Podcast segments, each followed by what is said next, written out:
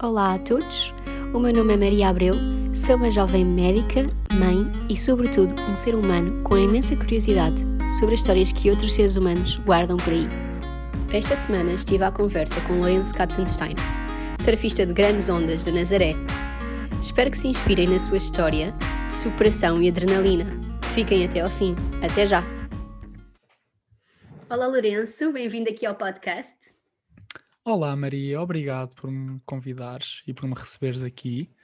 Uh, a tua conversa vai ser bastante diferente dos meus episódios anteriores, mas queria muito dar a conhecer a tua história no mundo do surf.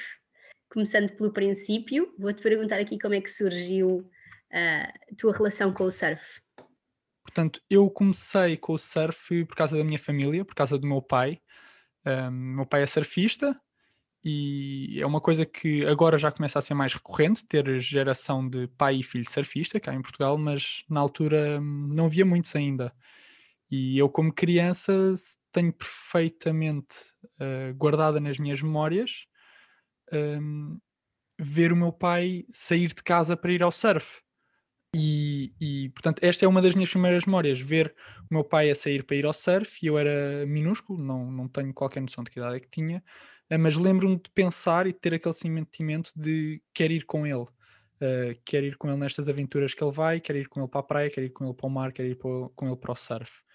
E portanto, ao ter um pai que era surfista, comecei a ganhar esse entusiasmo pela atividade que era o surf, que eu, sem saber sequer o que é que era, eu queria fazer porque o meu pai fazia. E depois tive a sorte de, de ter uma mãe que, que, nos quis pôr a aprender a fazer surf, a minha, a minha irmã mais velha, a Caetana, eh, desde muito cedo.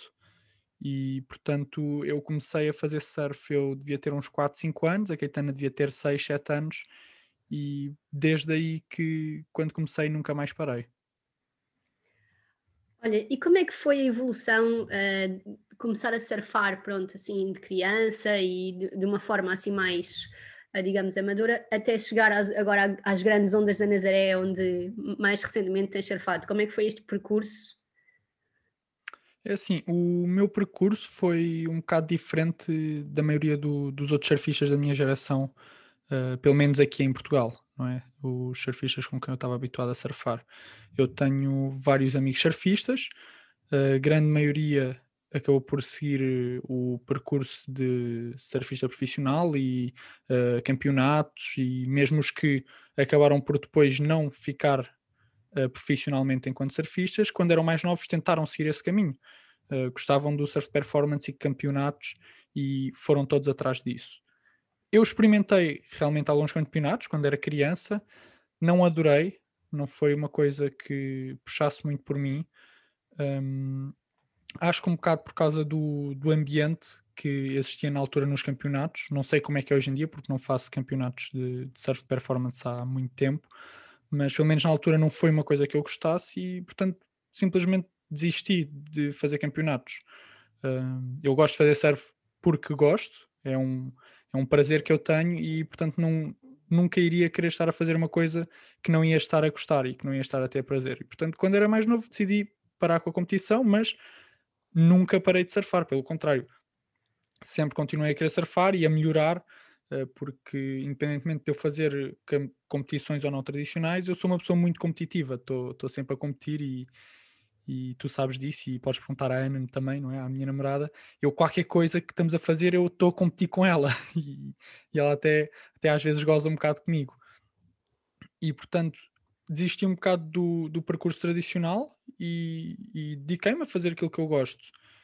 E com o passar dos anos, uh, por vários fatores, vários motivos, não, não foi um ponto de viragem, uh, fui-me percebendo que, que eu gostava de surfar ondas maiores e, e ondas mais rasas e mais perigosas e, e, comecei a surfar ondas cada vez maiores e maiores e até que decidi para mim mesmo, ok, tenho um objetivo de fazer isto. Criei esse objetivo para mim e fiz todos os possíveis para, para lá chegar e felizmente consegui lá chegar e cumprir o meu objetivo. E esse objetivo que te referes era chegar às ondas da Nazaré?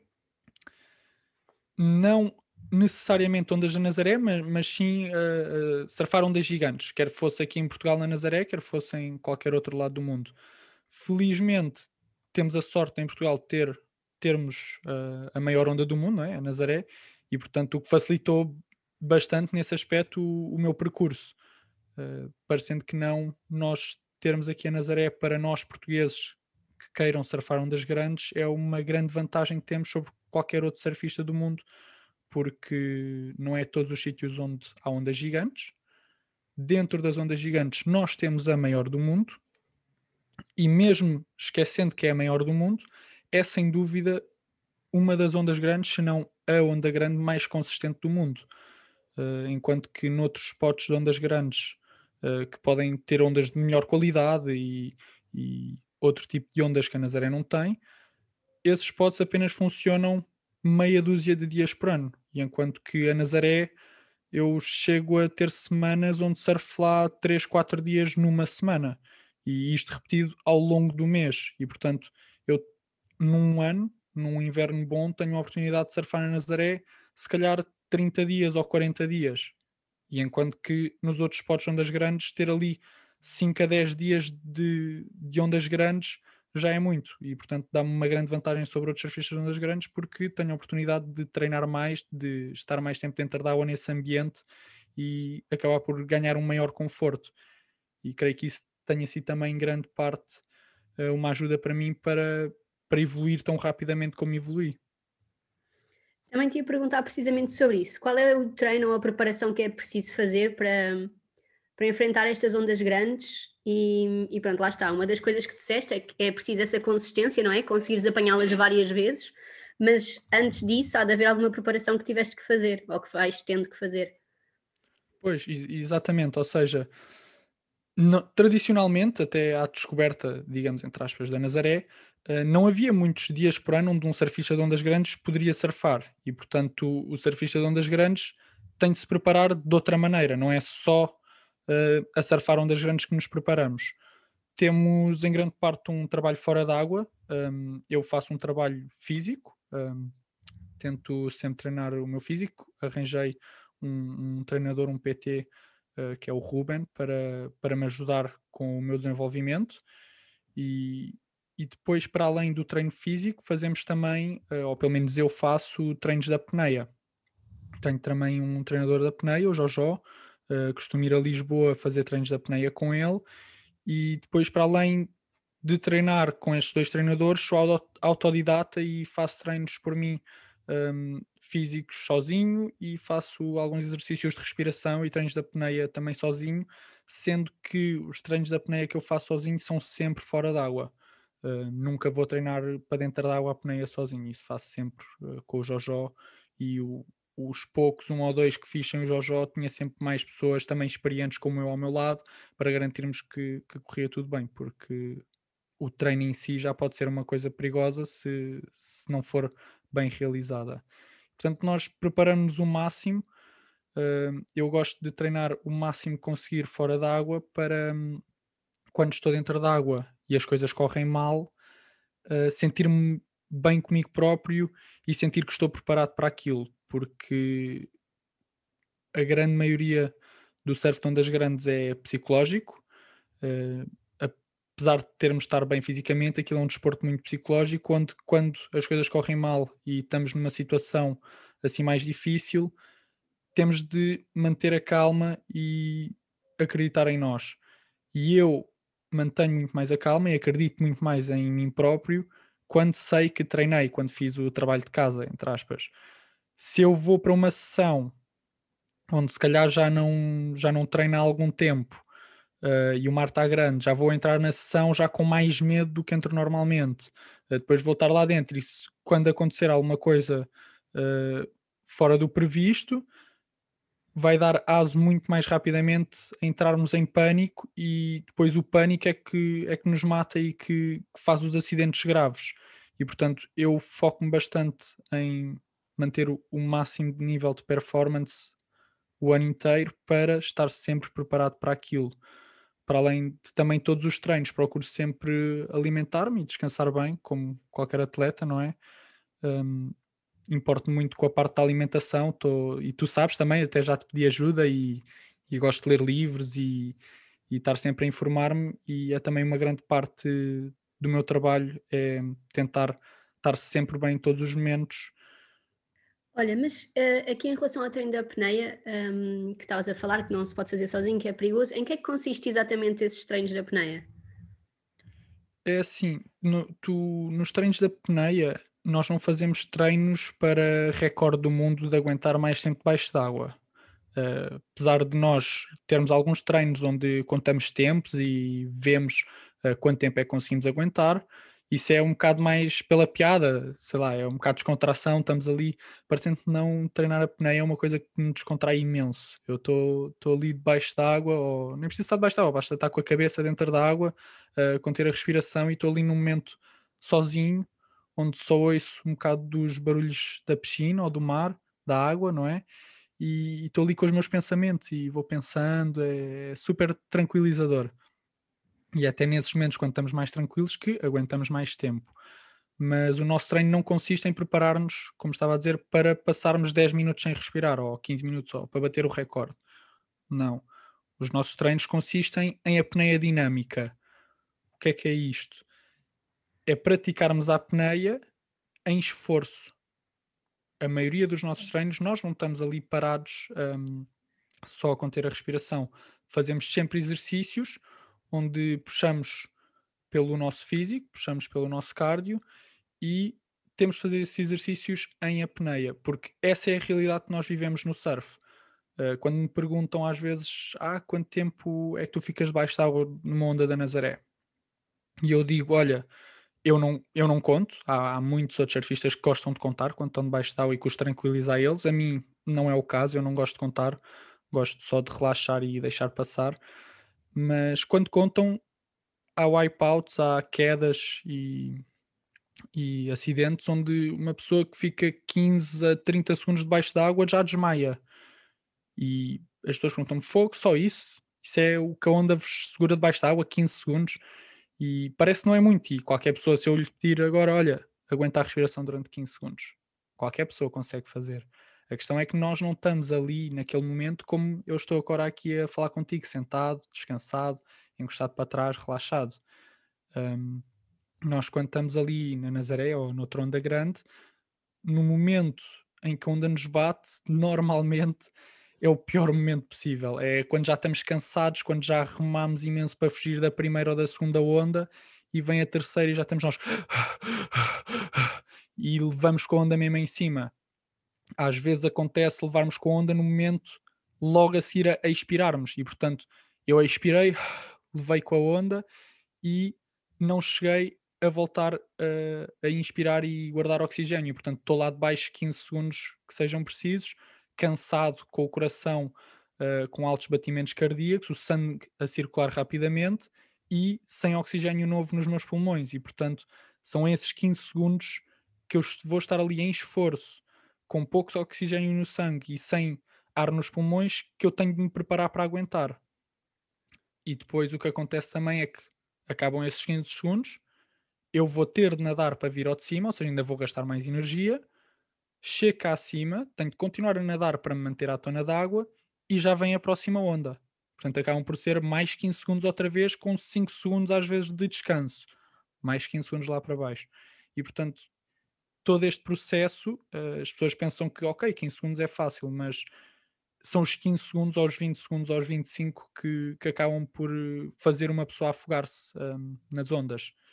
E, portanto, os nossos treinos acabam por ser treinos muito dinâmicos, onde estamos sempre a mexer-nos e treinos de água com pesos e fazemos vários movimentos, uh, pessoas a agarrar-nos e a puxar-nos, a fazerem força contra nós, que nos vão preparar para quando estivermos no mar conseguirmos aguentar aquilo. Nós tentamos simular ao máximo uh, na piscina o que depois passamos no mar.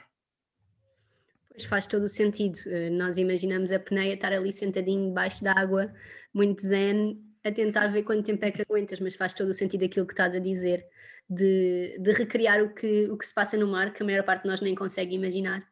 Ia-te perguntar aqui como é que é a dinâmica de, de, ir para as ondas grandes. Eu sei que vocês têm uma espécie de equipa, não é? Tens a mota d'água, como é que isso funciona? Sim, então, dentro do desporto de ondas grandes, ou seja, existem três esportes no surf. Depois existe o bodyboard e o windsurf, o kitesurf, etc. Mas dentro do surf, eu considero que existem três esportes. Existe o surf performance normal, que a maioria é o que a maioria dos surfistas pratica. Depois existe o surf de ondas grandes que eu subdivido em duas categorias. Categoria de remada, onde estamos sozinhos com uma prancha e apanhamos as ondas da maneira tradicional, digamos, onde eu remo para uma onda, e o surf de ondas grandes tow-in, onde recorremos à ajuda de uma mota d'água para nos ajudar a entrar na onda. Tanto o surf de remada como o tow-in são coisas completamente diferentes, com intensidades completamente diferentes, com tamanhos de onda que vamos apanhar também completamente diferentes, uh, e lá está, com ajudas completamente diferentes. O surf de remada é possível fazer sem a ajuda da moto d'água. Na Nazaré não é muito aconselhável, porque realmente é um sítio muito perigoso, mas em muitas das viagens que eu faço, pego só na, na minha prancha de ondas grandes, na minha gun, e, e vou sem moto d'água. E pego num avião e vou para algum lado e consigo praticar lá surf de ondas grandes sem motas d'água. Depois temos então a vertente de Tawin, que aí é obrigatoriamente necessária a mota d'água e trabalhamos muito em parcerias. Eu tenho um parceiro que é o Francisco, nós temos a nossa equipa que chamamos de Red Herrings e portanto nós somos uma equipa onde os dois surfamos e os dois resgatamos. O Francisco vai-me puxar e vai-me ajudar a entrar nas ondas, eu vou surfar essas ondas. Quando acabar as ondas, ainda não acabou. O Francisco tem de me vir resgatar e voltar-me a levar para uma zona segura. O mesmo acontece depois quando é ele a surfar. Sou eu que vou estar a conduzir a moto d'água, vou introduzi-lo na onda, ele vai surfar a onda toda, quando a onda acabou, eu tenho de o resgatar e voltar a trazê-lo para a zona segura. O mesmo acaba por acontecer também muitas vezes na remada, quando as condições estão mais extremas, uh, e principalmente na Nazaré, que é um sítio onde não há uma grande zona de segurança. Uh, o que nós acabamos muitas vezes por fazer é eu vou remar, quando as condições estão melhores para remar, o Francisco acaba por me ficar a fazer a minha segurança e a dar apoio com a moto d'água. E quando eu acabo de remar, uh, trocamos de pranchas e fica ele a surfar um, a grande maioria do tempo e depois então vamos trocando, porque a diferença também do, do surf de remada para o surf towing é que eu se calhar estou 3 ou 4 horas a surfar para apanhar meia dúzia de ondas e depois o Francisco, quando chega a vez dele, em duas horas apanha 15 ou 20 ondas. Um, e portanto nós dividimos um bocado assim. Eu, eu, se está bom para remar, se são boas condições para remar, eu tenho prioridade e vou surfar primeiro. Assim que eu, que eu acabo de remar, tem o Francisco prioridade e começa ele a fazer towing primeiro. E depois, quando ele já está um bocado cansado, então começamos para trás e para a frente a trocar. Se vemos que estão condições boas para o towing é um dia towing, é, é o que vier, começamos só a apanhar várias ondas e a trocar. Ok, há sempre essa parte de resgate, mesmo que a onda acabe bem, digamos assim, entre aspas. Sim, principalmente na Nazaré, sim. Uh, o que acontece na maioria dos outros sítios de ondas grandes é que são ondas previsíveis. São ondas que nós chamamos de point breaks, uh, ou seja, é um fundo normalmente de pedra, onde as ondas vão levantar sempre no mesmo sítio, vão rebentar sempre no mesmo sítio, com uma direção constante, e vai haver uma zona uh, da praia onde é mais profundo e, portanto, não rebentam ondas. E quando eu digo que rebenta, as ondas levantam sempre no mesmo sítio e rebentam sempre no mesmo sítio, não é milimétrica. Estou a falar às vezes de 10 ou 50 metros para a esquerda, para a direita, para a frente ou para trás. Mas é ali uma zona um, bem estipulada. Enquanto que na Nazaré isso não existe, o fundo é um fundo de areia e portanto as ondas levantam em todos os lados e rebentam em todos os lados. Daí que na Nazaré não existe essa zona segura. Eu quando estou num sítio de fundo de pedra, apanho a minha onda, surfo, surfo a minha onda, se o fizer sem cair, chego ao final da onda com velocidade suficiente para sair da onda e dou duas, três braçadas e estou no, no canal, que é como nós chamamos essa zona mais funda onde não rebentam ondas. E portanto, uma vez que eu estou no canal, não preciso de resgate. Uh, se eu estou na Nazaré, a grande maioria dos dias não existe um canal definido, uh, são realmente ondas a vir todas as direções. Existem às vezes algumas correntes, uh, uns agueiros que nos ajudam a chegar novamente um, à zona para apanhar ondas, mas a grande maioria das vezes é precisa a assistência da moto d'água. E daí eu estar a dizer que não aconselho ninguém ir para Nazaré uh, sem ter um, um, apoio de uma moto d'água, porque acaba por ser mesmo muito perigoso uh, ficar na zona de rebentação mais perto de terra, um, depois de apanhares uma onda sem uma mota d'água, porque a grande maioria das vezes, mesmo com a mota d'água, o que acaba por acontecer é que levas com uma onda ou duas, e se não tiveres nenhuma mota d'água, vais a levar com ondas até esperar a areia. Já apanhaste algum susto em alguma destas tuas procuras por ondas grandes? Uh, sim, já apanhei alguns, claro. Uh, todos os surfistas de ondas grandes já, já apanharam sustos, não é? Creio que um dos que eu me vi mais aflito tenha sido hum, quando eu comprei o meu colete insuflável.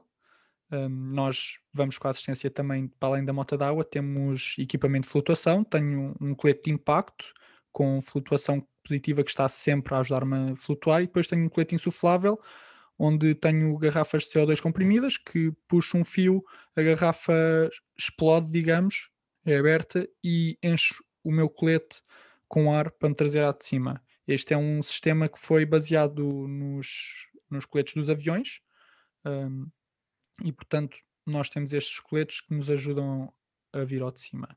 E eu lembro que quando comprei o meu colete, um, estava super contente, ok, tenho um, um, um, novo meio de resgate, não é? Para eu chamo que o, que o colete é o meu seguro de vida e assim comprei o colete, estava super feliz, porque até então andava a surfar sem o colete e naquele momento senti-me mais seguro, senti-me, ok, agora estou uh, melhor preparado para o que der e vier. E testei-o logo em casa, comprei as garrafinhas, uh, meti as garrafinhas, vesti o colete, puxei uh, logo dois fios para ver se estava tudo a funcionar, estava tudo ok. Vou surfar, passado uns dias, levo o colete, estava-me a sentir confiante, estava um dia difícil, de muito vento. Um, na altura ainda não fazia parceria com o Francisco, isto já foi há alguns anos, foi logo no começo. Ainda era o meu treinador, o Ramon, que, que me estava a puxar.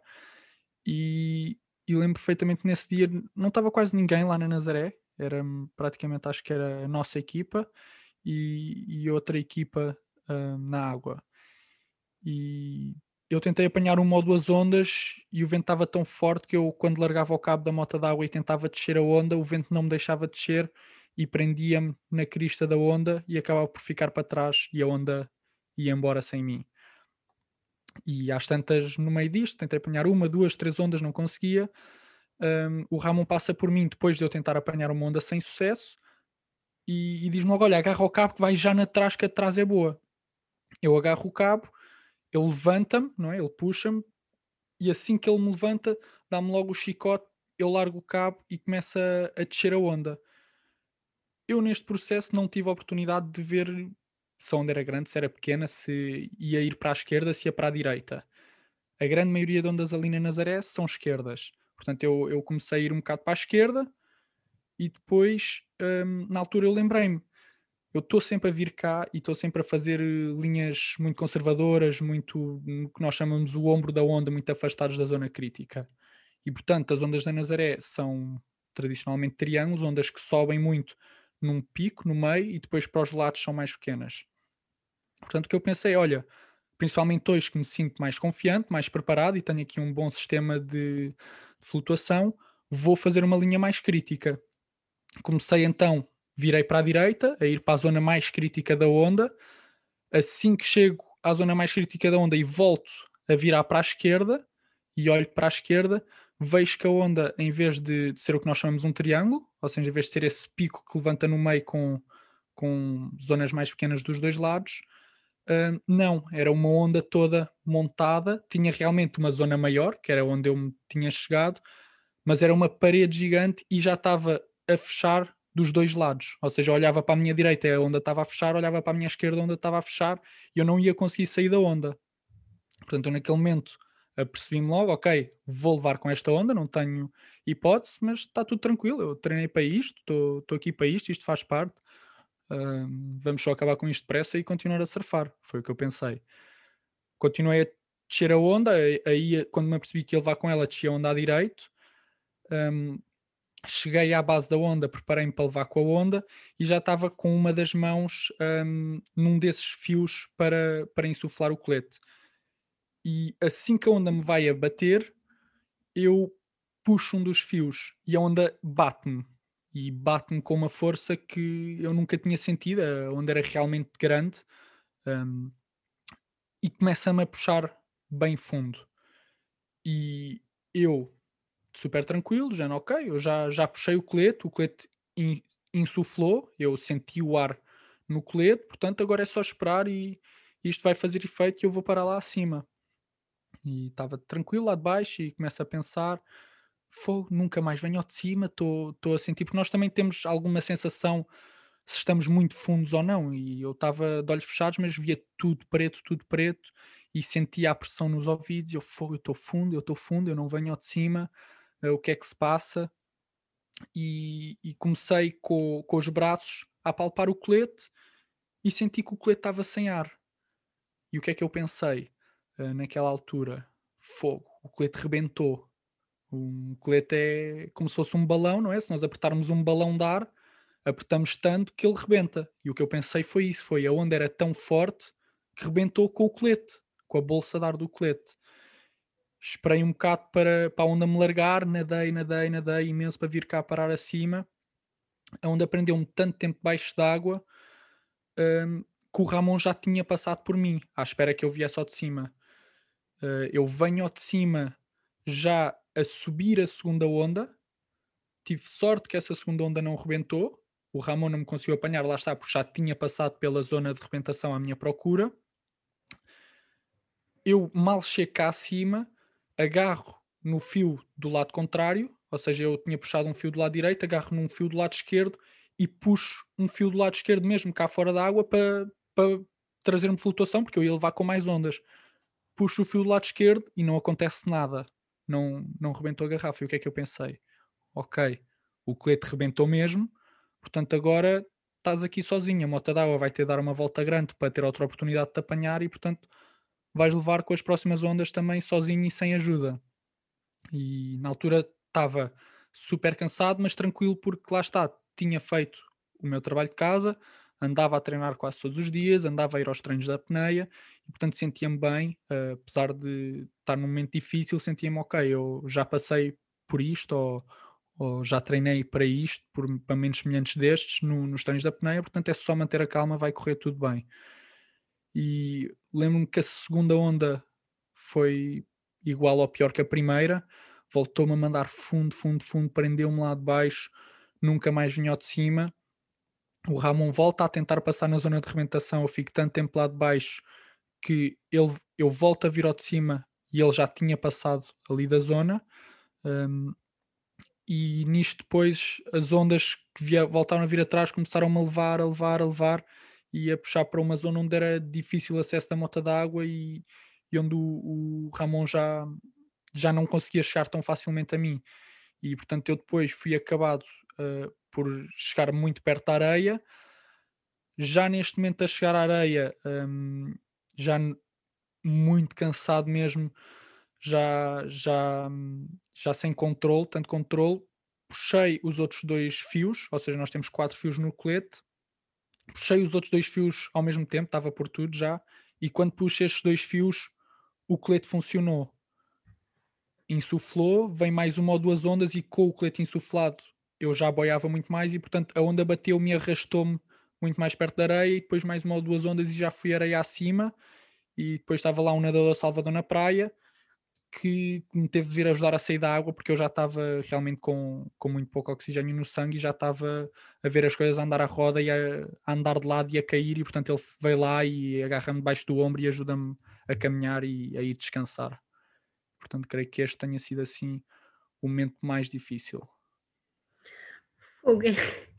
Realmente isso é mesmo um desporto do, do limite uh, e acabaste por, uh, por ter sorte no meio disto tudo porque lá funcionou o colete, não é? E lá conseguiste chegar à areia.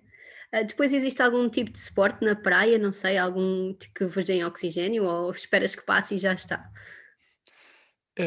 por acaso nisso é, é um trabalho que a Câmara da Nazaré faz muito bem desde que se começou lá a fazer eh, assim estas ondas gigantes do, do projeto do North Canyon foi, foi um projeto apoiado pela Câmara e que criou logo uma estrutura muito boa. E por isso é que também há muitos surfistas uh, estrangeiros que vêm para Nazaré e que gostam de vir para Nazaré porque temos ali uma estrutura facilitada e segura para nós fazermos aquilo que nós gostamos. Eu já fiz outras viagens onde pego nas motas d'água, vamos com o carro descobrir ondas e os acessos para pôr a moto d'água na água, para depois estamos a surfar e não há nenhuma zona segura para extrair a pessoa diretamente pela areia. Uh, temos de ir com a moto d'água dar uma volta grande se acontecer algum acidente, zonas de difícil acesso. E ali na Nazaré é fácil, nós chegamos lá, temos um porto muito bem preparado, metemos a moto d'água na água numa rampa ótima, vamos com as motos surfar, qualquer coisa, se acontecer algum acidente, eu viro a moto d'água em direção à areia, entre areia acima e estou seguro, já passei. E depois, chegando à areia, há lá sempre um trator para nos ajudar com as motas d'água que vão lá parar, que depois nos reboca a moto d'água de volta para uma zona onde os carros têm acesso e há lá sempre também uma ambulância e uma equipa de, de primeiros socorros, de bombeiros, e para além disso também muitas vezes uh, nadadores salvadores na praia, que era o, o caso deste dia, estava com, com um buggy na areia, um nadador salvador, uh, vão ser quem nos vai dar ajuda mais imediata, depois vêm os bombeiros da ambulância, levam-nos para a ambulância e, pior dos casos, vamos para o hospital já aconteceu alguns acidentes onde pessoas, isto teve de acontecer. Uh, já sei também de, de, amigos meus que foram só à ambulância, lá está como tu dizes, receber oxigênio, uh, serem ali avaliados e pronto, e estavam bem e acabou por ser só, ficarem só por aí. No meu caso mesmo, como eu não tinha engolido água, estava bem, estava só mesmo já com a falta de oxigênio a ficar zonzo e, e a ver tudo a andar à roda. Ele ajudou-me só naquele momento onde eu estava ali a tropeçar-me a sair da, sair da água, ainda um bocado na zona a levar com as ondas nas pernas e a cair e a ser arrastado. Ele foi-me lá buscar e ajudou-me. E depois sentei-me ali no, no buggy dele e teve ali um bocadinho comigo à conversa, a fazer a avaliação dele, não é? Ao meu estado e viu que eu realmente estava bem. E pronto, e foi isso no meu caso, foi só descansar um bocado e, e pronto, estava pronto para outra. Mas não nesse dia. Esse dia acabou por aí. É preciso muita coragem realmente para continuar sempre a enfrentar as ondas. Falaste aqui desta importância do, do material, neste caso do colete de insuflação, e eu queria te perguntar também sobre a importância das outras coisas que vocês levam, da prancha em si, uh, do fato. Qual é a importância de cada um destes componentes para, vossa, para que as ondas corram bem? É assim, como te estava a dizer, o surf de ondas grandes é um desporto muito psicológico e, portanto, como é psicológico, eu tenho de estar, tenho de me sentir bem e tenho de estar confiante. E o meu equipamento vai também trazer-me grande parte dessa confiança. Como eu te disse nesse dia do acidente, eu estava mais confiante porque sentia que estava com um equipamento bom. Uh, e portanto, se nos sentimos mais confiantes, mesmo quando as coisas correm mal, estamos logo numa posição base mais tranquila. Um, começamos de um ponto de partida melhor do que se não tivermos confiança e se estivermos a medo dentro da água. Uh, o nosso ponto base, quando as coisas começarem a correr mal, já vamos começar num nível mais abaixo e, portanto, muito mais facilmente as coisas podem escalar uh, para um acidente mais grave. E, portanto, eu ter confiança na minha prancha, que, que é uma prancha boa e que me vai vou-me sentir seguro nas ondas ou, ou nos meus footstraps que estão postos na medida que eu gosto ou no meu, no meu colete, no meu parceiro, na mota d'água que andamos a usar, porque as motas d'água depois também uh, às vezes não deu algum problema na moto d'água na sessão anterior, então nós vamos logo arranjar a moto d'água e, e, portanto, todo o equipamento vai nos dar o conforto para quando chegar o momento nós estarmos bem preparados e a sentirmos confiantes para apanhar a melhor onda da nossa vida, possivelmente. E portanto vou-me sentir sempre mais confiante quando estou com o meu equipamento e com equipamento uh, que eu confio e que sei que é bom, do que quando estou com equipamento emprestado que também acontece, às vezes não tenho meu equipamento disponível, mas as ondas estão tão boas e eu quero à mesma ir e acabo por ir com equipamento emprestado e nesses dias tento sempre nunca arriscar tanto como arrisco com o meu equipamento. Estavas a falar dos footstraps na, na prancha. A prancha é diferente então da prancha que usas para, para o surf normal? Sim, co como te estava a dizer, dentro das duas modalidades de surf de ondas grandes, a de remada e a towin, usamos pranchas completamente diferentes das que usamos no, no meu dia a dia aqui na Ericeira. Eu, quando estou a remar, usamos o que nós chamamos de gun, que é, acaba por ser uma prancha muito grande, grossa, com muita flutuação, para conseguirmos remar muito rápido para apanhar aquelas ondas, porque uma das diferenças também das ondas normais para as ondas grandes é que as ondas grandes viajam a uma velocidade muito maior do que uma onda normal. E portanto para entrarmos nessas ondas precisamos de ganhar muito mais velocidade para conseguir apanhar.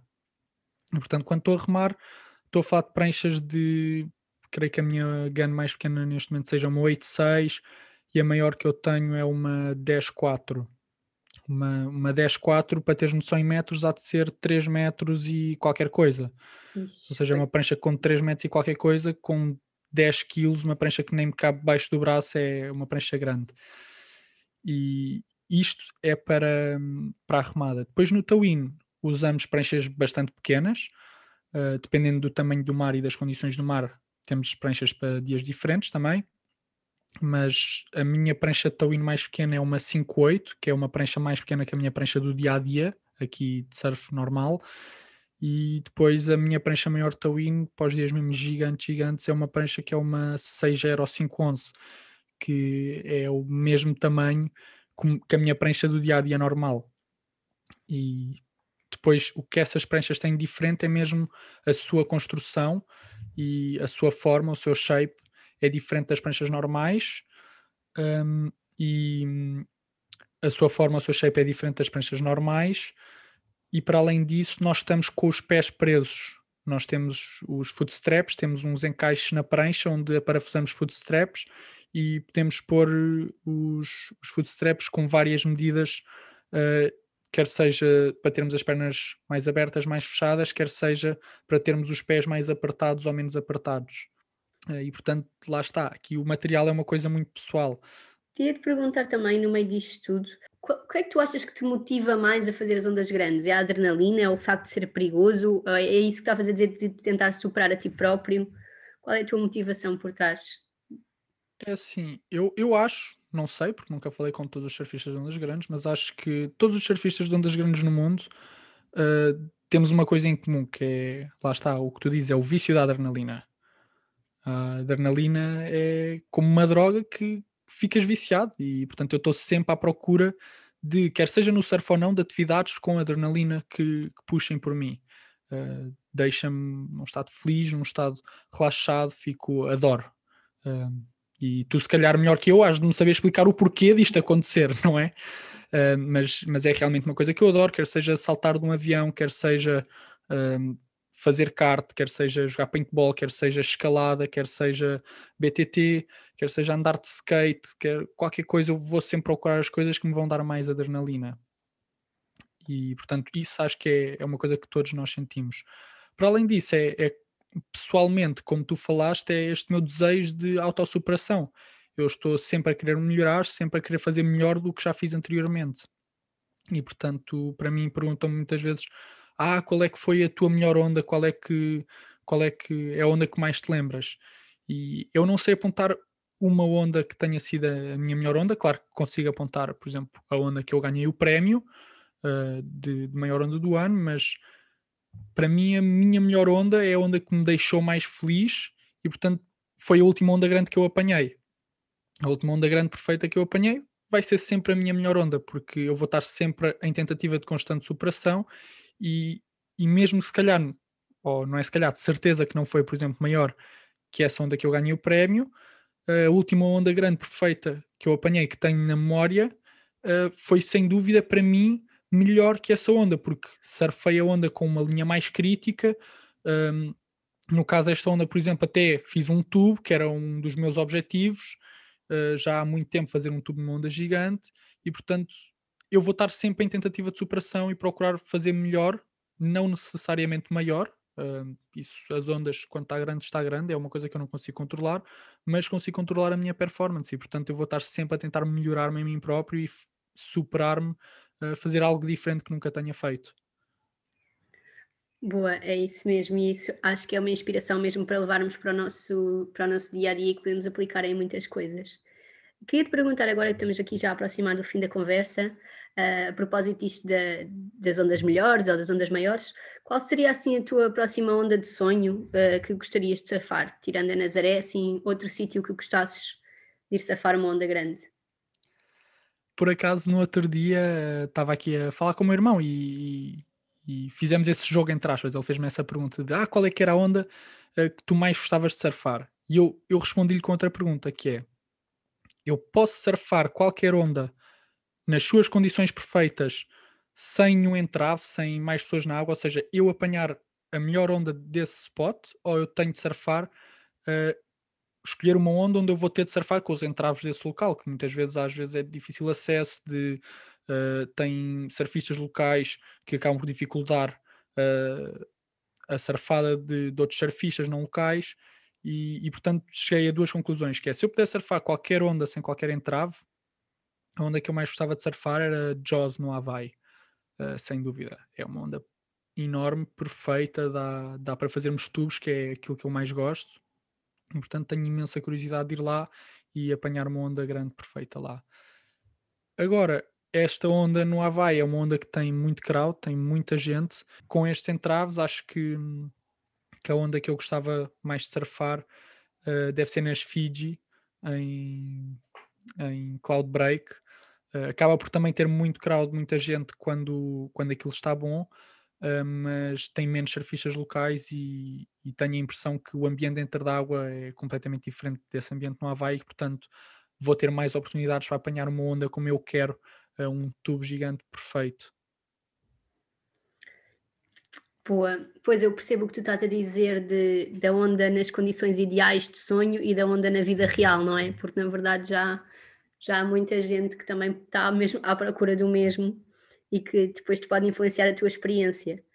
Um, e depois, aqui queria-te fazer a, a, nossa última pergunta do podcast, que eu costumo fazer sempre, que é se pudesses conversar com qualquer pessoa desde o início da história da humanidade, quem é que tu escolherias?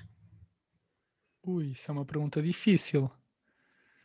Uh, creio que se calhar iria tentar falar com os primeiros surfistas, uh, tentar perceber como é que eles descobriram o surf, qual é que é a ligação com eles com o mar, porque hum, hoje em dia uh, o surf está muito ligado, como estava a dizer, à competição, ao surf performance, uh, fora das ondas grandes, e no início o surf não, não era ligado a isso, o surf veio como uma atividade de conexão com o mar e de estar ali em contato com a mãe natureza, e é isso que eu, por exemplo, adoro também quando estou a surfar ondas grandes só com a minha prancha a remar, é que estou ali eu com a minha prancha em contato com a natureza.